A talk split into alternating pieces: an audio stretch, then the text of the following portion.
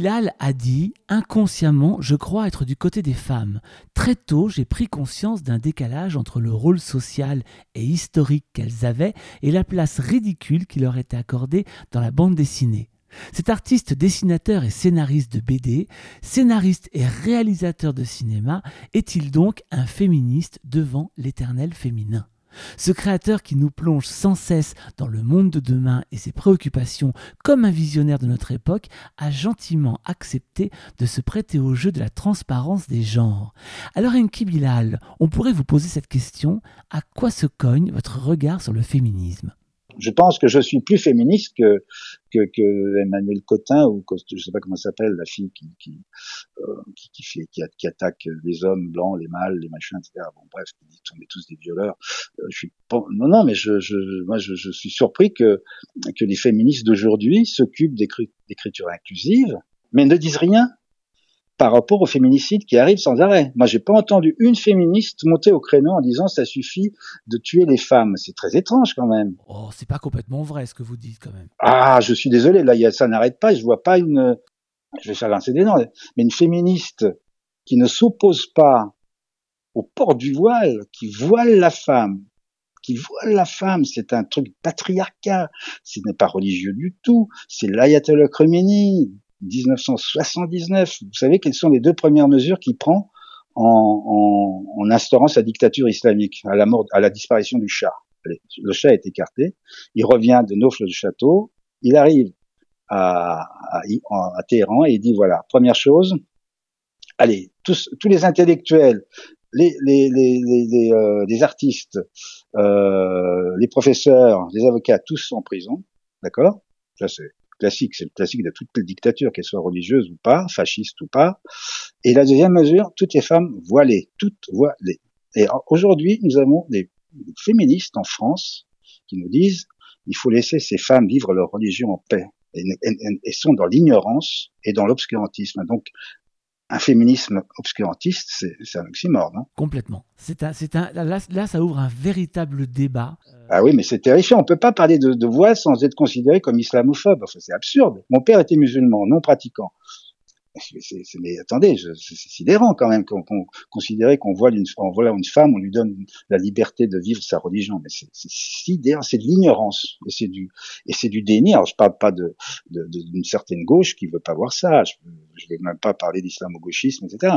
Mais c'est dramatique. On est on est dans un monde de totale ignorance. Alors justement, puisqu'on vous parlait des femmes, vous vous écrivez moi qui ai toujours considéré la femme dans toute son intelligence, sa nuance, sa sagesse, son charme aussi je suis sidéré d'entendre des discours doctrinaires et idéologiques sur le sujet de l'égalité. Vous parlez du féminisme comme d'un fascisme de la pensée. De quel féminisme parlez-vous, Inki Bilal? Ah non, non, du néo-féminisme. Du néo-féminisme, pas du féminisme. Moi, je suis féministe à la manière de, du féminisme du XXe siècle, c'est-à-dire euh, Elisabeth Badinter, euh, euh, Halimi, et puis plein d'autres qui se sont battus pour ça. Moi, je, je, faisais partie des hommes qui disaient oui. Alors la, la femme d'abord, d'abord évidemment la parité, si possible, alors pas imposer, c'est trop con s'il commence à compter, mais en tout cas la femme qui reprenne sa place, c'est-à-dire une place très très importante. L'idée qu'elle soit que, cantonnée à la cuisine, aux travaux ménagers, c'est archi dépassé. Le problème n'est plus là. Mais, mais le, le, le, comment dire, le, l'égalité des salaires, c'est un scandale, c'est un vrai scandale. Moi, je, je, que les, les néo-féministes d'aujourd'hui se battent pour, pour ça, bien, bien sûr, moi je suis à leur côté. Mais ce qui ne va pas dans les nouvelles, chez les nouvelles féministes, c'est que c'est une vision tout à fait binaire. Donc là aussi, il y a une espèce d'atrophie du cerveau. C'est ça qui, qui, moi je trouve que notre époque est caractérisée par une binarité. Je parlais de binarité beaucoup de, de ce mot-là, mais c'est une atrophie, c'est une euh, atrophie du cerveau. Il y a quelque chose, il y a une hémiplégie intellectuelle qui, qui frappe. Voilà, il faut être comme ça, faut pas. Faut, la nuance, faut surtout pas qu'il y ait de la nuance. Donc c'est donc le bien et le mal. Donc l'homme c'est le mal, mal et mal, hein, chez les deux, là on fait un jeu de mots, euh, et le et, la femme et doit doit doit euh, euh doit être euh, comment dire dédommagée. Euh, on, est, on, est, dans quelque chose de, de très. C'est, ça, je parle de quelque chose de relativement idéologique et dictatorial. C'est, un peu ça l'idée. Euh, donc c'est très contre-productif Je pense que c'est totalement contre-productif. D'ailleurs, une femme noire présidente de la République, c'est le rêve que vous avez imaginé dans votre dernière trilogie qui s'appelle Bug, dont le numéro 2, si je dis pas de bêtises, est sorti en 2019. Ouais. Donc juste avant le confinement. C'est aussi un idéal pourquoi C'est pas c'est pas un idéal, je, mais, ça m'est apparu comme une évidence. je me suis dit on est en 2040, on a eu déjà, on a eu déjà Obama aux États-Unis. Je pense que d'ici là, d'ici 2040, il y aura d'autres, d'autres hommes, femmes, j'espère, hein, noirs ailleurs, et pourquoi pas en France, avant, pourquoi pas. Euh, alors là, je, ça, c'est pas un rêve, mais ça, c'est quelque chose qui me ferait plaisir, oui, absolument. Précisément parce que parce que moi, je suis réellement féministe et je suis, euh, comment dire, euh, je suis humaniste, voilà. Voilà, je suis pas racialiste, je suis pas indigéniste, je suis pas communautariste, je suis humaniste. Et les femmes font partie d'au moins la moitié de la planète et elles ont intellectuellement, je pense qu'elles ont plus de potentiel que les hommes. En plus, plus de sagesse. Pas elles peuvent être très violentes aussi, mais ça va être intéressant à l'usage. On va voir. Mais essayons, mais essayons-les, essayons-les, essayons-les. Est-ce que, est-ce que finalement, le féminin, la féminité, hein, je parle pas de la femme, hein, de la féminité, pourrait être une clé à transcender cet homme? Avec un grand H euh, Oui, bah c'est un peu ça. D'ailleurs, c'est intéressant parce qu'évidemment, heureusement, pour l'instant, personne m'a dit, ça, ça, va peut-être arriver, personne m'a dit l'homme est un accident. Ah, bah, bien vu, parce que la femme, c'est pas le cas. Donc ça veut dire qu'on a quand même compris, peut-être que le H majuscule y est pour quelque chose, mais, mais et, et, donc euh, donc ça c'est quelque chose d'important oui, je pense qu'il y a, il peut y avoir de, euh, c'est un peu ce que ce que je dis depuis longtemps. Ça veut dire essayons, essayons cette part de de lucidité et de courage. Hein. Je pense que là, je pense de courage, oui, il y en a beaucoup plus chez les femmes, des femmes qui ont des vies finalement beaucoup plus plus rudes que les hommes. Euh, je sais pas, la, la, la, mise au monde d'un enfant, c'est pas une aventure que, que seules les femmes connaissent. Alors maintenant, on, bon, on fait des, on, trouve des subterfuges. Je veux pas entrer là-dedans, hein, donc moi, je, la société évolue là-dessus. Je, voilà, je m'opposerai surtout pas à ça, même si j'aime pas trop la marchandisation du corps. bref, euh, mais c'est, c'est quand même, voilà, c'est quelque chose qui est en train d'évoluer. Peut-être que Peut-être aussi que le fait que, euh, et ça aussi heureusement quand même que l'homosexualité est enfin enfin, enfin, quelque chose de parfaitement normalisé, normal, fait partie de l'humain, ça fait partie de, la vie des, humains. Donc c'est quelque chose qui, a été longtemps et qui l'est toujours dans, beaucoup de pays euh, et dans beaucoup de religions. D'ailleurs, ça aussi, j'aimerais bien que euh, ceux qui défendent l'islamisme radical, ils se posent un peu des questions aussi sur, sur leurs valeurs de gauche. Hein c'est quand même, euh, on, défend les homosexuels. On sait très bien que l'islamistes, les, homosexuels, ils les jettent par, les, par, par, par, le, du toit de, l'immeuble. Donc on est, on est, on a dans ces incohérences intellectuelles qui sont, qui sont graves. Et euh, mais en tout cas, voilà, moi je pense que la, part de la femme, bien sûr, c'est extrêmement important qu'elle se, qu'elle, qu'elle, apparaisse, qu'elle est, qu'elle, voilà, qu'elle prenne de, de l'espace. Et moi, je, ça, j'ouvre les, les, portes. On parle, et vous parlez aussi beaucoup du transhumanisme, hein, de ce qu'on appelle l'homme augmenté. Finalement, l'homme augmenté pourrait-il être une femme? Euh, bah, Bien sûr. Non, mais euh, l'homme augmenté.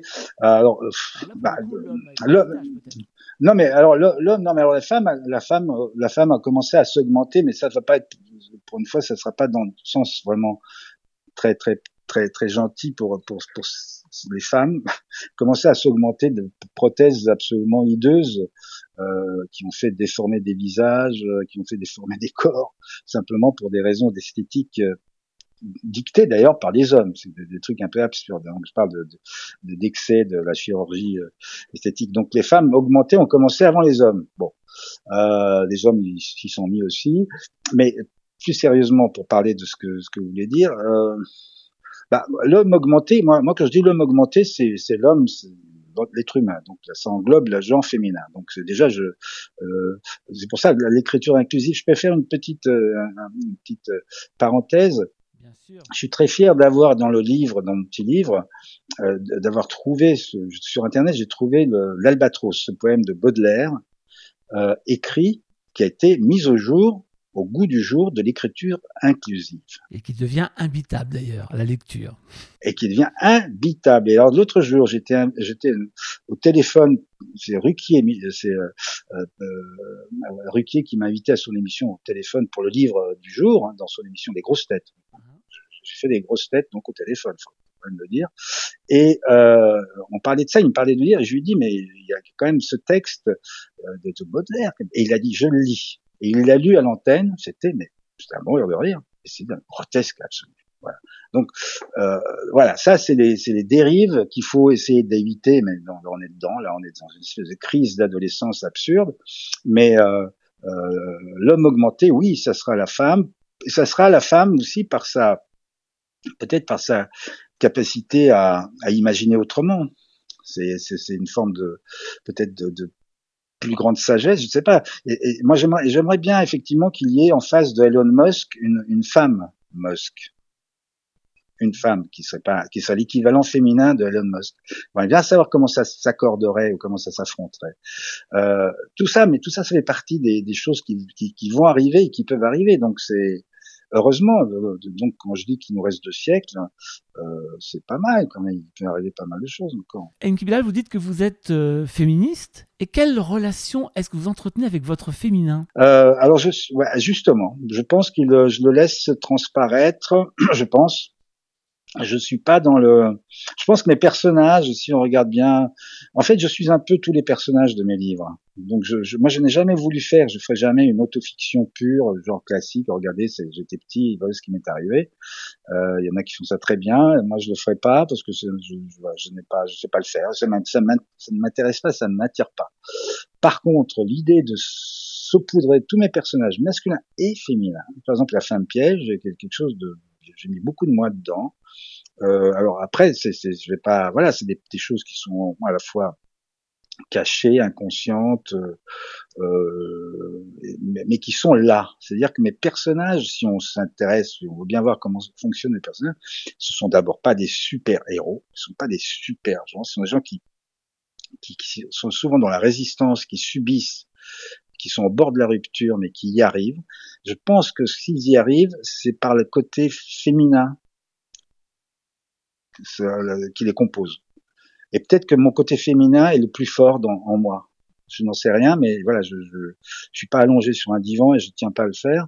Mais euh, c'est un peu ça. Le, euh, en tout cas, c'est l'idée, c'est de, de, que le filtre, euh, voilà, que les choses se, se, se, se, se, répandent dans mes récits. C'est pour ça que je suis dans, je ne suis pas dans le réalisme pur. Je, n'aime pas le réalisme pur. Je suis tout à fait capable de, de regarder un film d'auteur français euh, classique, euh, sociétal, etc., où le réel est parfaitement retourné. Si c'est bien fait, je, je suis preneur évidemment.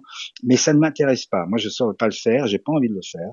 Donc, je préfère que laisser ces décalages euh, ces décalages viennent très souvent parce qu'il y a cette liberté de laisser entrer des aberrations euh, qui peuvent être liées au fait qu'il y a du féminin dans le masculin, là on l'attend pas, et inversement mais c'est pas à moi de, de, pointer les endroits où c'est. Alors justement, vous avez développé de nombreuses thématiques autour de l'humain face à son monde. Alors je pense à l'obscurantisme religieux, bien sûr, le danger écologique, les idéologies politiques, euh, aujourd'hui les nouvelles technologies, alors toujours avec en filigrane la mémoire, hein, toujours.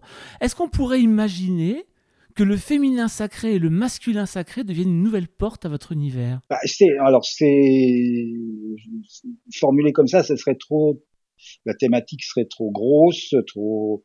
Euh, c'est déjà là, c'est déjà le cas. Par exemple, dans le bug 3, que vraiment personne n'a lu puisque je suis en train de, travailler dessus. Euh, et pour bah, voilà. Euh, bug 3, euh, D'ailleurs, dans la, à la fin du bug 2, on a, j'annonce complètement que le monde va basculer dans le féminisme absolu. C'est-à-dire que euh, on sait qu'il y a en Russie, il y a une, une, tsarine apparemment qui prend le pouvoir, aux États-Unis aussi. On attend qu'en Chine ça se passe. On est dans quelque chose. Et là, dans le, vraiment le troisième bug est, vraiment euh, principalement féminin. Bon, alors ça répond un peu à la question, euh, mais c'est une intuition que j'ai depuis longtemps et donc je voulais simplement que euh, que les femmes euh, peut-être dans cette crise euh, due au bug, hein, qui est un bug euh, numérique, euh, se révèlent peut-être les plus entreprenantes, ce qui ne veut pas dire les plus rassurantes, parce qu'elles peuvent être justement, je ne vais pas, je vais pas en faire des, des, que des personnages positifs et, et euh, donc c'est ça l'intérêt aussi. Donc, mais qu'elles prennent les, choses en main. Donc en tout cas, c'est ce qui se dessine, c'est le cas de le dire, dans, dans l'histoire que je suis en train de faire. Et eh ben en tout cas, ce livre s'appelle L'homme est un accident aux éditions Belin. C'est un entretien avec Adrien Rivière, Enki Bilal. Ben, merci beaucoup de cet échange qui a été passionnant. Merci, merci, ça m'a ça m'a beaucoup plu aussi. merci.